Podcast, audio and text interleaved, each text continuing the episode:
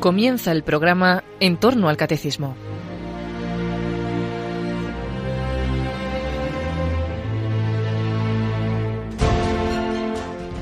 Como complemento a las catequesis sobre el Espíritu Santo que el padre Luis Fernando de Prada está exponiendo en su programa sobre el Catecismo de la Iglesia Católica, les vamos a ofrecer durante varios sábados unas reflexiones grabadas hace algunos años por el padre jesuita Luis María Mendizábal sobre el Espíritu Santo que Cristo nos quiere comunicar a todos. Aficiónanos a ti, Espíritu Santo Santo Paráclito, Santo Consolador, consuela la pobreza de nuestra soledad, que no busca desahogo fuera de ti. Ilumina y vivifica el deseo del que tiende para que se haga amor que ya disfruta. Nos indica este texto cómo el Espíritu Santo, que de hecho está dentro de nosotros, comunica un dinamismo al alma y tiende a que el deseo se convierta en fruición, a que llegue a la plena unión. Con este deseo vamos a entrar en un tema que es, por una parte, sumamente actual y sumamente delicado por otra. Es sumamente actual, y no sólo en lo que se refiere directamente a la vida de oración y a sus dimensiones personales y místicas, sino también en lo que toca a la dimensión apostólica y evangélica de nuestro tiempo en la Iglesia. De hecho, el Papa Pablo VI, en su documento sobre la evangelización del mundo contemporáneo, dice, las técnicas de la evangelización son buenas, pero ni las más perfeccionadas podrían reemplazar a la acción discreta del Espíritu. El Sínodo de los Obispos de 1974, insistiendo mucho sobre el puesto que ocupa el Espíritu Santo en la evangelización, expresó el deseo de que pastores y teólogos estudiaran profundamente la naturaleza y la forma de la acción del Espíritu Santo en la evangelización de hoy día. Este es también nuestro deseo, continúa el Papa Pablo VI al mismo tiempo que exhortamos a todos y cada uno de los evangelizadores a invocar constantemente, con fe y fervor al Espíritu Santo, y a dejarse guiar prudentemente por él como inspirador decisivo de sus programas, de sus iniciativas, de su actitud evangelizadora. El lugar central del Espíritu Santo en todo el cristianismo lo podríamos ver por el puesto que ocupa en el credo, en la fórmula de fe. En el credo encontramos tres partes que podríamos distinguir como creo en el Padre, creo en el Hijo, creo en el Espíritu Santo. Y a cada uno de ellos se le añade su acción propia. Creo en Dios Padre, Todopoderoso, Creador de cielo y tierra. Creo en Jesucristo, su único Hijo, nuestro Señor, y se desarrolla la Cristología, Dios de Dios, luz de luz, consustancial al Padre, por quien todo fue hecho, que por nosotros bajo del cielo se encarnó de María Virgen, padeció, resucitó, subió a los cielos, está sentado a la diestra del Padre y vendrá a juzgar a vivos y muertos creo en el Espíritu Santo y aparentemente se dice bien poco del Espíritu Santo. En la fórmula que usamos en la misa se añade creo en el Espíritu Santo, Señor vivificante, que habló por los profetas. E inmediatamente se pasa a la Iglesia. Y así ese lugar del Espíritu Santo parecería bien pequeño en el credo de la Iglesia católica. Pero debemos comprender que cuanto en el credo viene después de la afirmación de la fe en el Espíritu Santo, se refiere precisamente a la acción de ese Espíritu Santo en la Iglesia. Es el Espíritu Santo vivificante que habló por los profetas, que vive en la Iglesia. La Iglesia es la obra del Espíritu Santo. Y dentro de la Iglesia la santificación, desde el bautismo, la reconciliación y el perdón de los pecados, hasta la resurrección final de la carne, la santificación y la divinización del hombre. Las afirmaciones sobre los medios de salvación desarrollan la primera fe expresada al Espíritu Santo. El Espíritu toma posesión del individuo por el perdón de los pecados y opera su efecto final en la resurrección de la carne. Es por lo tanto normalísimo poner bajo el signo del Espíritu Santo en el credo las verdades que se refieren a la salvación del hombre y a su santificación. Realmente, el Espíritu Santo es en verdad el primero de los dones que nos vienen de la redención operada por Cristo. Afirma San Ireneo, Él es el don que se dio a la Iglesia al tiempo de la misión de los apóstoles, para que recibiéramos por Él la imagen y la impronta del Padre y del Hijo. Es el don por excelencia, el que los creyentes reciben de la Iglesia en el bautismo.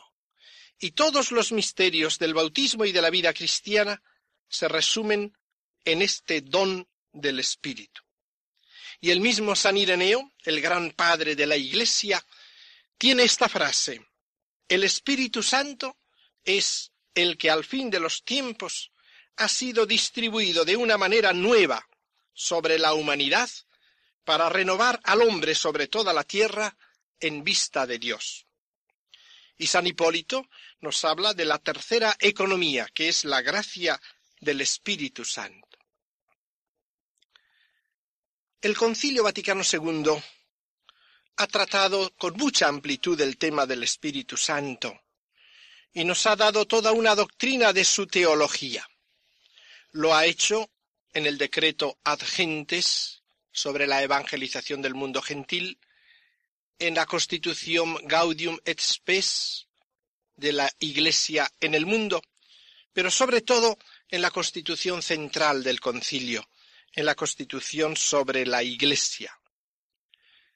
Enseña el Concilio que el Espíritu que procede del Padre al mundo mediante Cristo y que da vida al mundo, aun estando presente a la entera evolución del mundo y llevando él mismo a cumplimiento la obra de la salvación, se ha difundido en Pentecostés sobre la Iglesia como en su lugar privilegiado.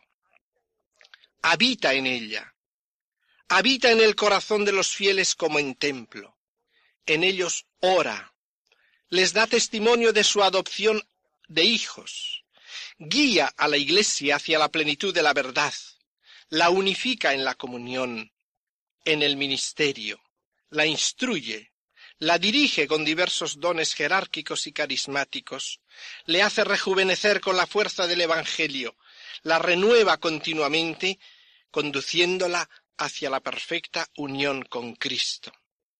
El Espíritu da vida, unidad y movimiento a todo el cuerpo. Nos recuerda el concilio que los padres compararon su función sobre la Iglesia con la que ejercita el principio vital, el alma, en el cuerpo humano. Desde el interior mueve a amar a Dios con todo el corazón, produciendo en los fieles la caridad.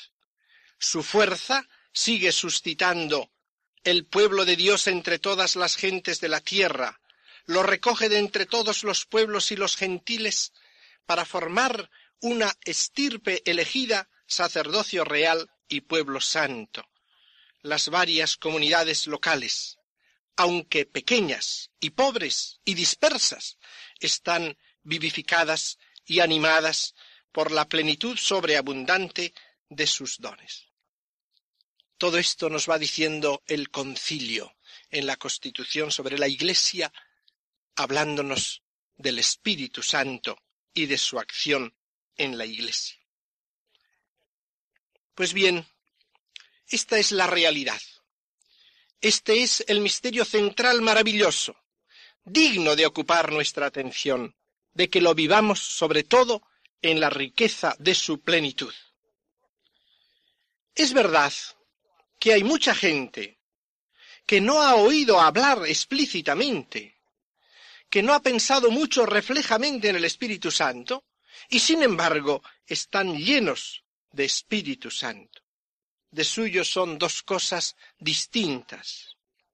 El Espíritu Santo está y opera en nosotros sin que muchas veces conscientemente tengamos idea de su acción y de su presencia, reflejamente, pero es consolador y muchas veces es camino también para una interiorización de vida espiritual el rumiar, el captar esta realidad maravillosa, el elevar la mirada hacia ella, hacia ese fruto de la redención que es el Espíritu Santo. Por otra parte, es un tema muy delicado, porque hay en muchos ambientes una aparente gran devoción al Espíritu Santo. Esta devoción ha sido suscitada en la Iglesia por Dios. Encontramos movimientos llenos de devoción hacia el Espíritu Santo, movimientos carismáticos, movimientos estimulados por la conciencia de la realidad del Espíritu Santo, atraídos por él. Pero creo que tenemos que ejercitar en este campo un discernimiento particular. En algunos hay una inclinación hacia el Espíritu Santo porque en el fondo les agrada una cierta forma impersonal de la presentación del Espíritu Santo. Parece que al hablar del Padre y del Hijo hablamos de algo como más concreto. El Padre y el Hijo parece que se nos imponen más. Y no sé cómo el Espíritu Santo parece como que aletea, como que va y viene. Parecería que casi uno domina más al Espíritu Santo. El Espíritu Santo nos viene como más flexible. Parece que favorece más la espontaneidad, la iniciativa personal, y entonces muchas veces afirma uno moverse por el Espíritu Santo, que el Espíritu Santo le lleva y le conduce, cuando quizás en realidad le conduce el propio Espíritu. Y así resultan ciertas ambigüedades en nuestra vida. Por eso, a cuantos hoy invocan al Espíritu Santo y viven en esa atmósfera del Espíritu Santo, se les debe exigir por amor al Espíritu Santo, una particular consecuencia de vida, porque a veces se le puede hacer mala propaganda. Porque si eso es vivir según el Espíritu, eso antes se llamaba vivir como a uno le parecía. Y no es eso el Espíritu. El Espíritu es algo muy serio. Y el Espíritu Santo llevó a Jesús a la oblación de sí mismo en la cruz. Se ofreció a sí mismo en el Espíritu eterno. Es pues un tema central y es un tema delicado. ¿Cómo vamos a tratar este tema? Podríamos entrar en el misterio trinitario, adentrándonos en elucubraciones sobre las procesiones divinas en aquel misterio insondable de la Trinidad. Pero no vamos a ir por ese camino. El Espíritu Santo se nos revela en Cristo y por Cristo. Quien ve a Jesús, Hijo de Dios, en su manifestación plena, ve al Padre, pero no solo al Padre, en alguna manera ve al Espíritu Santo, descubre en él su secreto. No es sólo una energía divina, sino que se nos manifiesta en Cristo alguien que tiene su origen en el misterio de Dios y que tiene su lugar en las relaciones trinitarias. Y es exaltante que sea precisamente el rostro de un hombre el que nos introduce en la inteligencia de una persona divina y de la misma vida infinita de Dios. Precisamente por la entrada de Jesús de Nazaret en lo íntimo de la divinidad y por su colocación en el origen eterno del Espíritu, este Espíritu adquiere ante nosotros una concreción particular y se nos manifiesta el sentido de la efusión del Espíritu de Dios sobre el mundo. Y desde ahí llegamos a verlo como alma de la Iglesia, como alma del cristiano, nuestro espíritu. Es un misterio insondable que nos es ciertamente imposible entender, pero que podemos barruntar. Es un misterio insondable. Lo hemos de experimentar en cierta manera, y hablo de una experiencia en sentido espiritual, no precisamente de esas experiencias exaltantes de un momento, una experiencia profunda, muy verdadera. Jesús decía, hablando en la última cena, cuando venga el Paráclito, entonces conoceréis que el Padre está en mí y yo en el Padre y vosotros en mí. Entonces lo conoceréis. Ese conocer no es precisamente ver con los ojos corporales, es experimentar internamente. Lo mismo que dice Jesús en el mismo sermón de la cena, un poquito y no me veréis, y otro poquito y me volveréis a ver. El mundo no me verá, pero vosotros me veréis, porque yo vivo y vosotros vivís esa vida de Cristo y nuestra es el Espíritu Santo, esa vida del Espíritu que ha invadido la humanidad de Cristo y que Él nos comunica a nosotros. Pentecostés, en su contenido fundamental, que no es precisamente el ruido del viento, que no es precisamente la visibilidad de aquellas lenguas de fuego, sino su contenido íntimo, la comunicación del Espíritu Santo, el hecho que está bajo esas apariencias, bajo ese vendaval, esa realidad es la que se nos comunica también a los otros. El viento, las lenguas, aun cuando atrae nuestra imaginación, como la atraen también en algunos fenómenos ciertos ruidos exteriores que tienen una particular atracción de nuestra imaginación y de nuestra inclinación humana. Pero ese viento y esas lenguas, esos fenómenos tan visibles, no son lo sustancial. Lo sustancial, la comunicación del espíritu, es visible en la conciencia, a manera de otros hechos interiores, cumpliendo la palabra de Jesús, estará en vosotros y permanecerá en vosotros terminología fundamental en San Juan. Permanencia del Espíritu.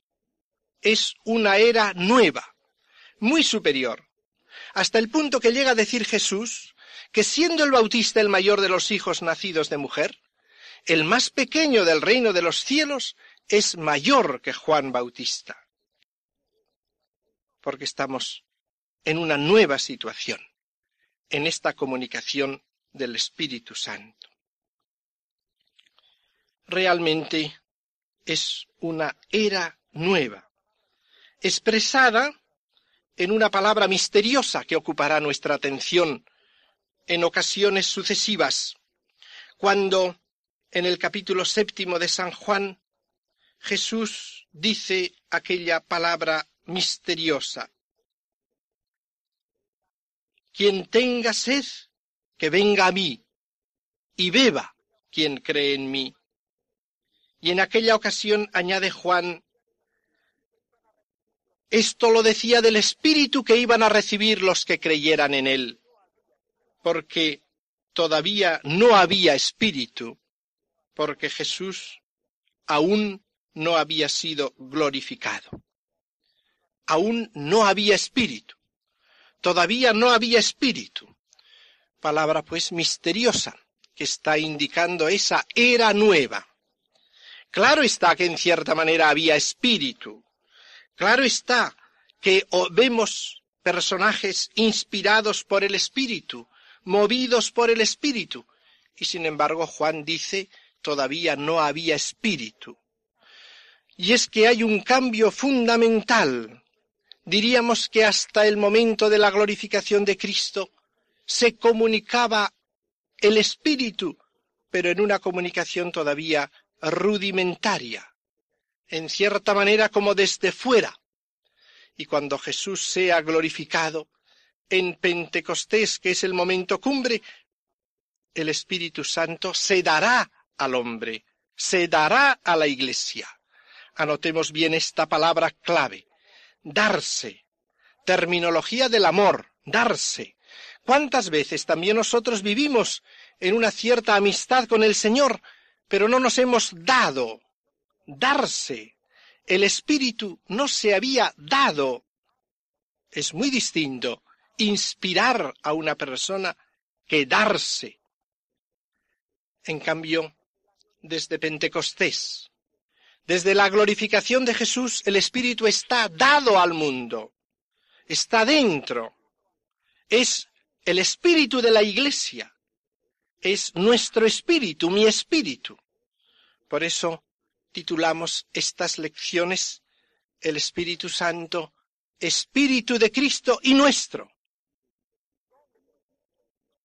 Este don del Espíritu es la coronación de los misterios de Cristo y de los misterios litúrgicos. Los misterios del Verbo hecho carne se ordenan a la comunicación del Espíritu, que de esta manera corona la obra de Cristo. Así lo dice el canon eucarístico cuarto, recordándonos que para coronar su obra envió el Espíritu Santo como primicia para los creyentes a fin de santificar todas las cosas, llevando a plenitud su obra en el mundo. Corona la vida de Cristo. Y esto no por un capricho, como si hubiera podido darlo lo mismo el primer día. El proceso es que el Verbo se hace carne y con esa naturaleza humana realiza la redención del mundo. Y luego comunica el Espíritu Santo a través de esa humanidad glorificada y lo da a los hombres. Son matices que iremos viendo más adelante. Ahora solo presentar esa síntesis de la coronación de la obra de Cristo. Y podemos decir también que en el Espíritu Jesucristo viene a nosotros, el Señor vuelve a nosotros. Lo que Él había anunciado, un poquito y me volveréis a ver. El Señor vuelve a nosotros e inicia de esta manera el misterio de la Iglesia comienza a realizarse la misión de la Iglesia en sentido pleno.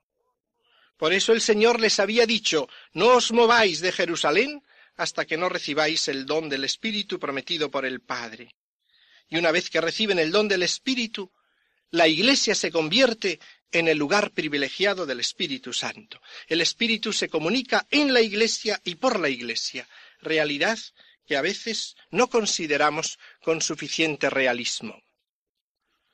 La acción del Espíritu Santo sucede en el misterio de la Iglesia, templo suyo. No uno de tantos templos posibles, es el templo del Espíritu Santo. Y es verdad que el Espíritu Santo actúa también en los paganos, en los gentiles, pero no se da sino en la Iglesia. La encarnación es ley de la economía del Nuevo Testamento. Los fieles son engendrados por el Espíritu Santo, por la Iglesia y en ella, así como se adhieren al Verbo encarnado en la Iglesia y por la Iglesia. Esta es la gran realidad. Tenemos pues ese misterio de la Iglesia, y los hechos de los apóstoles nos presentan la acción del Espíritu Santo en ella. La Iglesia crece por la acción del Espíritu en paz, en serenidad, en gozo. San Lucas va recordando estas características en diversos pasajes de la Iglesia, la cual sigue viviendo de la misma manera en nuestro momento actual. También ahora la Iglesia es el templo del Espíritu Santo. Así podríamos contemplar aquella visión del Apocalipsis, en el capítulo 22, donde se nos presenta que del trono de Dios y del Cordero sale un río que baña la ciudad, la humanidad entera. Es el Espíritu que brota del trono, del Cordero inmolado, glorificado, del Cordero que está allí en medio de su gloria como inmolado, y que baña este río del Espíritu, la humanidad entera, para vivificarla. Esa ciudad es el mundo. Ese río es la fuerza del espíritu que invade ese mundo y que en él va formando un paraíso de vida. El espíritu no se nos da para arrancarnos de la realidad de este mundo. La fe no nos transporta a un mundo fantástico, sino que la acción de Dios pretende transformar el mundo. Es la acción de la salvación. La religión es una especie de ensueño junto a la vida real.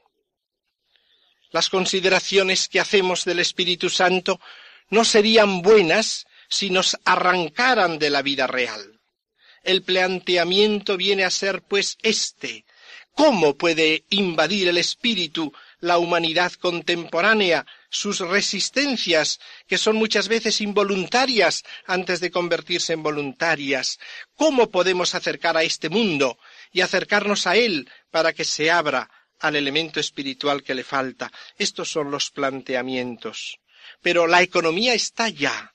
El espíritu brota del cordero inmolado, sigue brotando cada día, sigue invadiendo este mundo continuamente lo está envolviendo y desea transformarlo e introducirlo en la vida divina. La acción del Espíritu no es de un momento, es el continuo comunicar el Espíritu, el don continuo del Espíritu en el amor. Esta es la visión de la Iglesia, de ese Espíritu que la invade. Y esta realidad la hemos de vivir litúrgicamente y personalmente. También litúrgicamente Pentecostés viene a ser la coronación de los misterios litúrgicos. Viviendo litúrgicamente los misterios de Cristo, el cristiano va tendiendo a una continua posesión del Espíritu. Y como decimos de los misterios de Cristo, podemos decir también que la comunicación del Espíritu es coronación de cada uno de los misterios litúrgicos. Se da en todos ellos, y a través de todos ellos se prepara una donación superior, como coronación de cada uno de los sacramentos, del bautismo, de la confirmación, de la Eucaristía, de la penitencia, del orden, del matrimonio, y en esos sacramentos actúa el Espíritu y se da el Espíritu. Debemos vivirlo, pues, eclesialmente, litúrgicamente y personalmente. Se da, de hecho, a cada uno de los miembros de la Iglesia. Y ese darse constituye el tono íntimo de nuestra vida. Es la presencia del Espíritu Santo, iniciación al misterio de la vida de gracia. Es el misterio del hombre espiritual cristiano que vive del Espíritu, que es movido por el Espíritu y que tiende a la plenitud del Espíritu. Esto es lo que vamos a tratar nosotros este misterio central de la vida cristiana. Y para explicar lo que quiero exponer, diré simplemente que mi proyecto es el siguiente. Es como un tríptico maravilloso. El Espíritu Santo forma el corazón de Cristo. El corazón de Cristo comunica a los hombres el Espíritu Santo. El Espíritu Santo forma el corazón de Cristo en el interior de los hombres. Estos temas los desarrollaremos en las lecciones siguientes. El Espíritu Santo, Espíritu de Cristo. San Pablo llama repetidas veces al Espíritu Santo Espíritu de Cristo Podemos citar la carta a los Romanos capítulo octavo versículo nueve. Si alguien no tiene el Espíritu de Cristo, no es de él. También en los Hechos capítulo dieciséis se dice que el Espíritu de Jesús no les permitió. Y en la carta a los Gálatas, dice San Pablo, envió el Espíritu de su Hijo a vuestros corazones es pues una designación espíritu de Cristo, espíritu del Hijo, espíritu de Jesús. ¿Por qué se llama así? Podríamos indicar tres razones. Primera, porque el Espíritu Santo forma el corazón de Cristo. Segundo, porque Cristo comunica su espíritu. Parecería una paradoja comparándola con la anterior, pero es la realidad.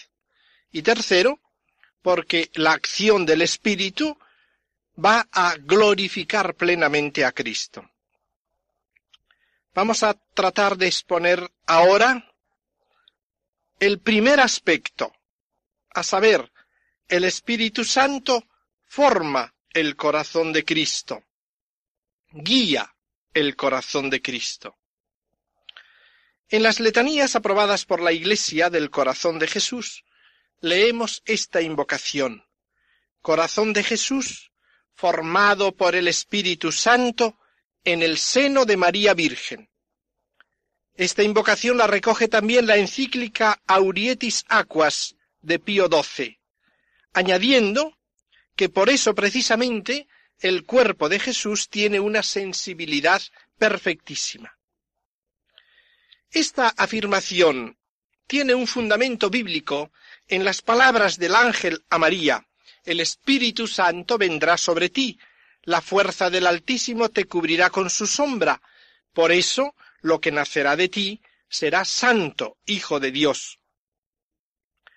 Los motivos por los cuales se atribuye al Espíritu Santo la encarnación del Verbo son fundamentalmente porque es obra excelente del poder de Dios y al mismo tiempo el engendrado es santo.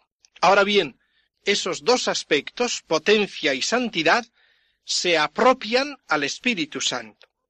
Cuando hablamos de apropiación, no queremos decir algo puramente arbitrario, ni mucho menos, sino que lo que llamamos apropiación suele denotar al menos una afinidad particular entre lo atribuido y lo que es propio de la persona. Por eso, la potencia y la santificación se atribuyen al Espíritu Santo. Ya en el siglo III, en el símbolo apostólico, se dice, se encarnó por obra del Espíritu Santo de María Virgen.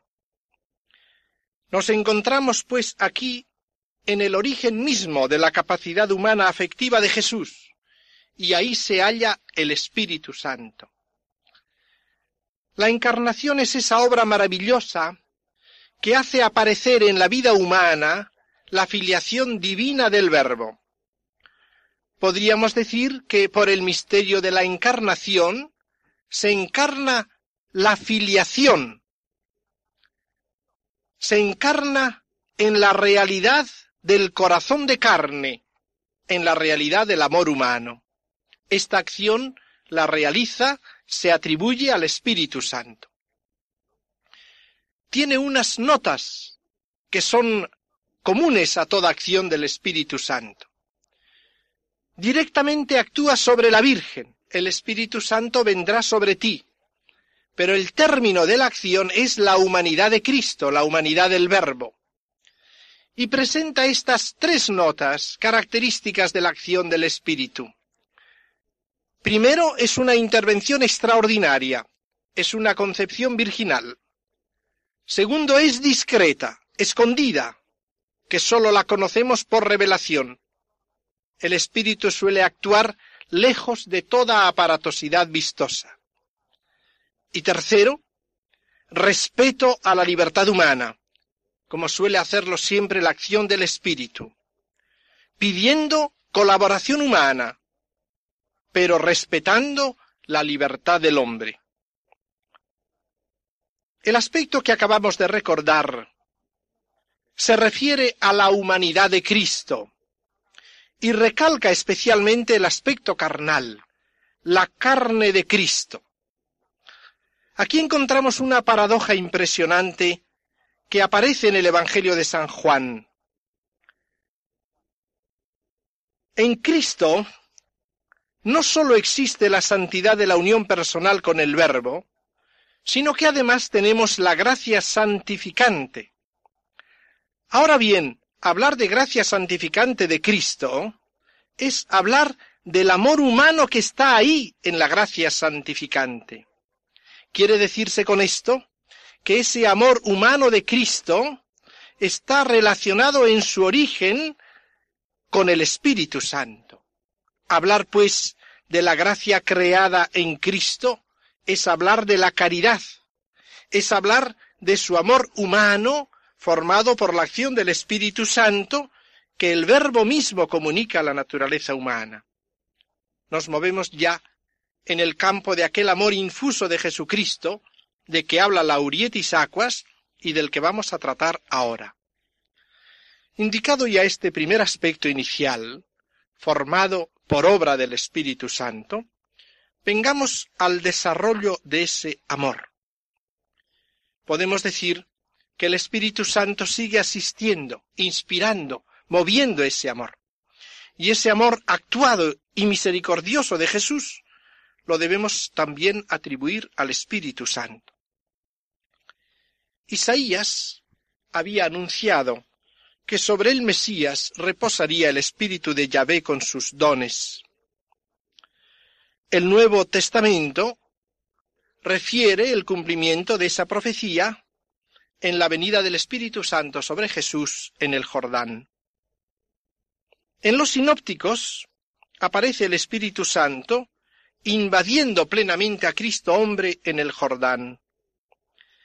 Jesús ve el cielo abierto y el Espíritu que baja sobre él. Nos sugiere que el Espíritu le ilumina con nueva claridad y con nueva conciencia, no porque antes no tuviera ninguna conciencia, sino con una nueva iluminación de lo que es y de su misión. El Espíritu llena el corazón de Cristo, diríamos que lo llena de manera ferviente, plena, descansa sobre él. Y el relato del Evangelio de San Lucas nos dice que sale del Jordán lleno del Espíritu Santo. San Pedro, meditando sobre este episodio, habla de consagración mesiánica con Espíritu Santo y fuerza. Y desde entonces vemos que el Espíritu le guía por el camino fijado por el Padre. Vemos a Jesús conducido por el Espíritu. Es claro, evidentemente, que el Espíritu procede del Padre y del Hijo. Y sin embargo, a Jesús, en cuanto Mesías, le guía el Espíritu. Esto lo recalca el Evangelio. Nosotros podremos hacer luego nuestras preguntas, nuestras cuestiones teológicas, pero el hecho aparece claro. El Espíritu le conduce por el camino fijado de antemano por el Padre. Y curiosamente, la primera etapa a la que le lleva el Espíritu es el desierto, la soledad y el silencio. Dice San Marcos que inmediatamente el Espíritu lo arrojó al desierto, una palabra vigorosa que los otros evangelistas atenúan, pero que en Marcos es fuerte, lo arrojó. Podríamos ver aquí que la primera meta señalada a quien ha sido constituido para nosotros y enviado a condividir sin reservas la condición humana es el desierto, donde presentes fieras y ángeles solo faltan los hombres. O sea que para llevar el espíritu a participar de la condición humana, envía a Jesús al desierto, precisamente donde no hay hombres. Por eso los pensamientos del Padre y los pensamientos del reino se suelen hacer limpios y vivos en el desierto, y allí el corazón se dispone a las obras de salvación y al anuncio de la salvación. La segunda etapa a la que le lleva el Espíritu es la evangelización. También esto lo indican los Evangelios, sobre todo refiriéndose al comienzo de la predicación de Jesús. En la sinagoga de Nazaret nos refiere San Lucas que leyó la profecía de Isaías y que dijo Jesús que en él se había cumplido aquella profecía. El Espíritu del Señor está sobre mí, me ungió para evangelizar a los pobres, me envió para predicar a los cautivos, y San Mateo ve cumplida otra profecía de Isaías. He aquí a mi siervo, haré descansar mi espíritu sobre él, anunciará el derecho a las gentes, no disputará ni gritará, nadie oirá su voz en las plazas. Aquí tenemos, pues, que la plenitud de Espíritu Santo le dispone a la acción de caridad activa, de amor activo, de amor misericordioso. Y así Jesús, en la fuerza del Espíritu, marcha a Galilea a comenzar allí su misión, siempre guiada por el Espíritu Santo. Ese Espíritu es la fuente de su alegría secreta en las desilusiones diarias. Nos dice San Lucas en el capítulo décimo, Jesús saltó de gozo en el Espíritu Santo, y el Espíritu Santo le asiste en la compasión que siente hacia todos los necesitados. A la luz de esos textos, podemos decir que hay una singular relación entre Jesús y el Espíritu Santo en la invitación que hace a los afligidos para que vayan a Él. Venid a mí, dice, todos los que estáis agobiados, cargados, que yo os aliviaré. Tomad sobre vosotros mi yugo, y aprended de mí, que soy manso y humilde de corazón, y hallaréis descanso para vuestras almas. Por el contexto se ve que aquí hay indudablemente una acción del Espíritu Santo. Él ha sido enviado para anunciar a los pobres. Es movido por el Espíritu a ello. Y en el corazón abierto que Él muestra, aprended de mí, manso y humilde de corazón, y hallaréis descanso para vuestras almas, se manifiesta la acción de ese espíritu. La mansedumbre y la humildad la forma el espíritu en el corazón mismo de Cristo. Por otra parte, esa acción del Espíritu Santo, que da a Jesús el sentido de misericordia, de amor que distingue al Nuevo Testamento, es la que se realizará también en el creyente. Y San Pablo insistirá en que es la presencia del Espíritu Santo, los frutos del Espíritu Santo, los que formarán el corazón cristiano, como participación débil y frágil de la riqueza del Espíritu de Cristo, de la presencia del Espíritu Santo. La misma acción del Espíritu Santo en Jesús aparece en la fuerza de sus palabras. Su obra, su existencia, sus palabras manifiestan con tal transparencia la presencia del Espíritu de Dios que Jesús llega a llamar blasfemia contra el Espíritu a la tergiversación maliciosa de lo que él hace. Por lo tanto, en esa obra de Jesús, en esa palabra, se manifiesta el Espíritu.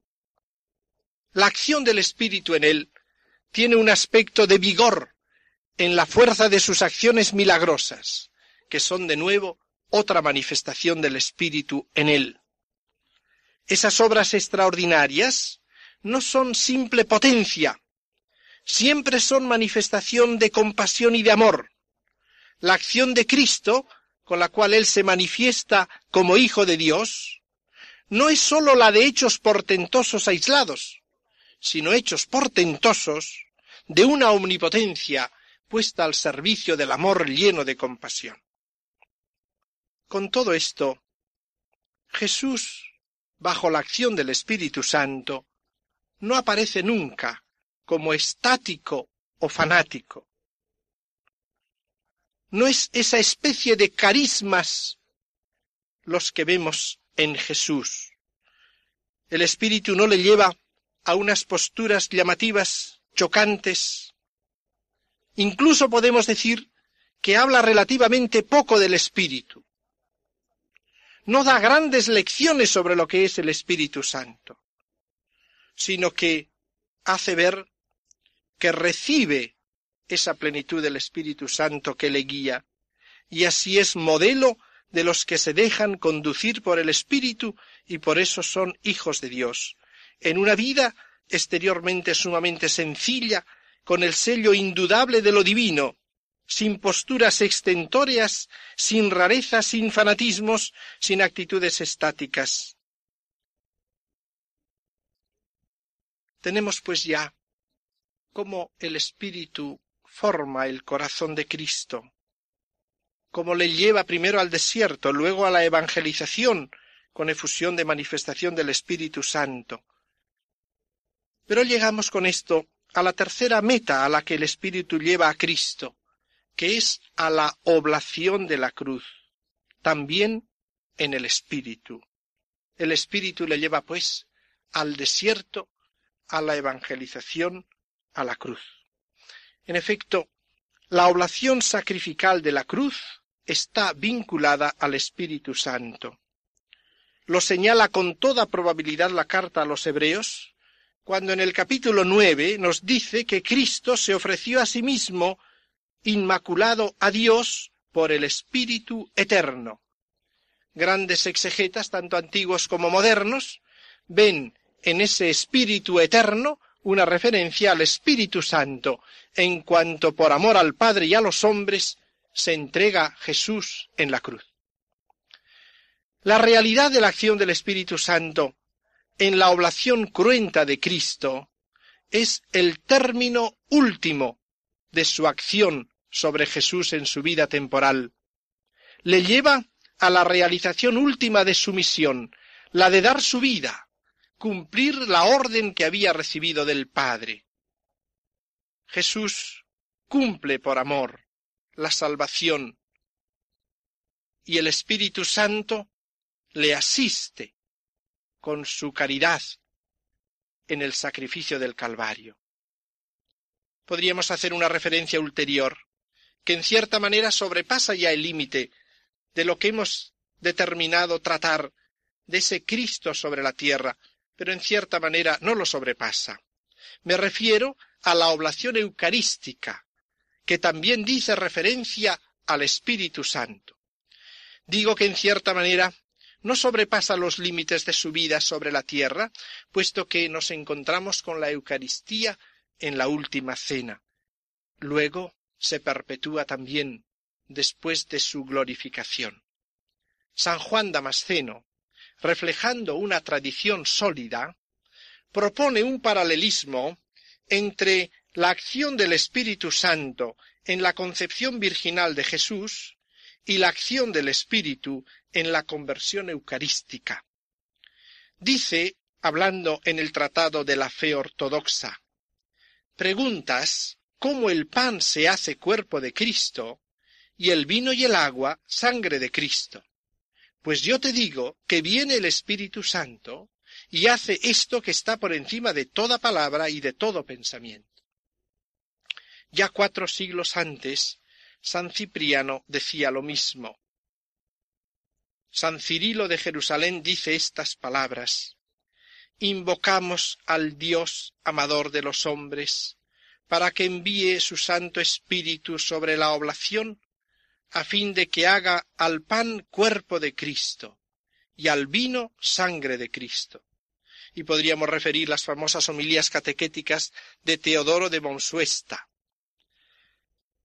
En toda esta serie de homilías catequísticas, explicaciones de fe ortodoxas, encontramos siempre esta referencia a la acción del Espíritu Santo, que podríamos decir que encuentra su última expresión, su último anillo precioso, en la plegaria eucarística cuarta de la Reforma litúrgica del año 1970. Allí decimos, Te rogamos, Señor, que este mismo Espíritu se digne santificar estas ofrendas para que se hagan cuerpo y sangre de Jesucristo nuestro Señor, y así celebremos el gran misterio que nos dejó como alianza eterna. Tenemos, pues, la acción del Espíritu Santo en Cristo. El Espíritu Santo forma el corazón de Cristo en el seno de María, ese amor humano de Cristo, infuso y humano de Cristo, se le da ese espíritu profetizado por Isaías, que viene sobre él, como lo presentan los sinópticos, lo prepara últimamente y plenamente a la misión de docilidad al mismo espíritu, que le lleva al desierto, a la evangelización, a la oblación de la cruz y perpetuación eucarística. Tenemos una gran visión de toda esta realidad del Espíritu Santo en relación con Jesucristo, que de esta manera puede llamarse de veras el Espíritu de Cristo. Podríamos añadir otro punto todavía, un texto que no está en el Evangelio mismo, pero que es misterioso y profundo, lo encontramos en el capítulo segundo de los Hechos de los Apóstoles. En el discurso de Pedro, el día de Pentecostés, ante aquel hecho portentoso que todos observaban, les dice, Jesús, exaltado por el Padre, recibió la promesa del Padre, el Espíritu Santo prometido, que luego difundió sobre los hombres, que es lo que vosotros estáis viendo. Tenemos pues aquí un hecho misterioso. En esa expresión de San Pedro se hace referencia a que al ser exaltado Jesús a la diestra del Padre en la ascensión, recibe el Espíritu Santo, y que esa plenitud es la que Él derrama sobre la Iglesia en el momento de Pentecostés. Tendríamos, pues, además de aquella invasión del Espíritu sobre la humanidad de Cristo en el bautismo en el Jordán, otra invasión misteriosa. Diríamos también un Pentecostés intratrinitario. La humanidad de Cristo, en su ascensión llegándose al Padre, en su proceso que podríamos llamar de divinización, recibe la plenitud del Espíritu Santo que le diviniza, que es el don del Padre a la humanidad esposa admitida a la vinculación nupcial definitiva y eterna dentro de la Trinidad. Y de ahí viene la efusión del Espíritu Santo sobre el mundo. Aquí hay pues una nueva invasión de comunicación a la humanidad de Cristo. Pero no es sólo esto. Por todos estos títulos bien puede llamarse el Espíritu Santo Espíritu de Cristo. Con todo, además de todo ello, Jesús comunica a los hombres el Espíritu, y en este sentido puede llamarse también Espíritu de Cristo. Por eso nos acercamos ya a la segunda parte del tríptico. El corazón de Cristo nos da el Espíritu Santo. Y vamos a fijarnos para ello en el bautismo de Jesús tal como lo cuenta el Evangelio de San Juan. San Juan, al describir ese hecho fundamental en su Evangelio, usa una terminología muy suya. Usa, con palabras diversas, el significado de ver, contemplar, penetrar. Comienza diciendo que Juan ve venir a Jesús ese es un percatarse con los sentidos corporales, a la manera como los hombres ven los acontecimientos terrestres. Añade que no le conocía, quiere decir que no le conocía en su carácter de Mesías, no es precisamente que no tuviese conocimiento de ninguna clase. Le ve pues venir, se percata con los sentidos humanos de que viene. Luego dice que ve el Espíritu descendiendo sobre él. Ahí el término griego empleado significa contemplar un hecho con fijeza. Y lo que ve es el Espíritu que desciende como a manera de paloma y termina con otra palabra ver en sentido distinto. Y yo he visto que Él es el Mesías, el que bautiza en el Espíritu Santo. Este último término, yo he visto, significa el llegar a la convicción, penetrar en lo profundo, más allá de lo que ha visto sensiblemente. Por lo tanto, Juan primero ve a Jesús que viene, luego contempla con fijeza al Espíritu que baja y descansa sobre Jesús, y luego ha visto, se ha convencido de que es el Mesías. ¿Qué es lo que vio Juan el Bautista? Es la visión del Espíritu Santo. Y recalca que vio descender al Espíritu y descansar y permanecer sobre Jesús. Es la fuerza de ese permanecer descansando. No es sólo un momento de iluminación, sino que es algo permanente sobre Jesús. Dejando ahora a un lado las referencias a Isaías, el cumplimiento de las promesas de que el Espíritu descendería sobre él, vamos a fijarnos en la conclusión que Juan el Bautista saca de esta visión según el relato del evangelista. Dice, yo he visto que Él es el que bautiza en el Espíritu Santo. Esta viene a ser la definición de Jesús, el que bautiza en el Espíritu Santo. La contraposición no se hace entre bautismo del Bautista y bautismo de Jesús, sino entre la persona de Juan el Bautista y la persona de Jesús. Yo soy el que bautizo en agua, Jesús es el que bautiza en Espíritu Santo. Contraste, pues, entre persona y persona. Y usando como usa el participio presente, viene a decir, Jesús es el bautizante en Espíritu Santo. Diríamos que es la definición de Jesús, el bautizante en Espíritu Santo. Ahora bien, ¿qué significa esa designación, el bautizante en el Espíritu Santo?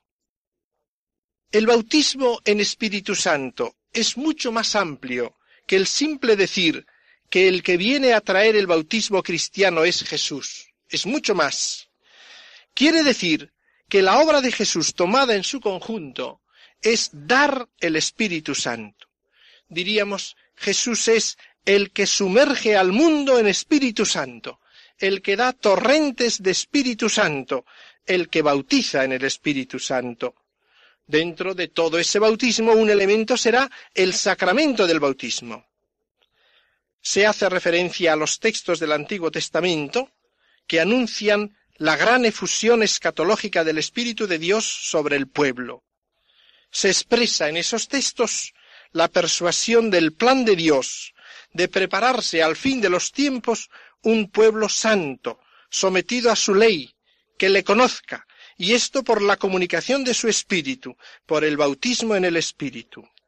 Y así, por el hecho de la venida del espíritu, percibida por Juan, y viendo cómo descansa el espíritu en Jesús, se le designa a éste como el artífice de esa efusión escatológica de espíritu. Él es el que la realiza. Aquí está la gran novedad del Nuevo Testamento. Atribuye a Jesús una acción que era considerada propia de Yahvé. Jesús es el que bautiza en Espíritu Santo. El significado aparece claro. Se manifiesta a Juan la mesianidad de Jesús. Finaliza en Radio María el programa en torno al catecismo. Hoy, y como complemento a las catequesis sobre el Espíritu Santo que el Padre Luis Fernando de Prada está tratando en su programa sobre el catecismo de la Iglesia Católica, les hemos ofrecido una reflexión grabada hace algunos años por el Padre jesuita Luis María Mendizábal sobre el Espíritu Santo.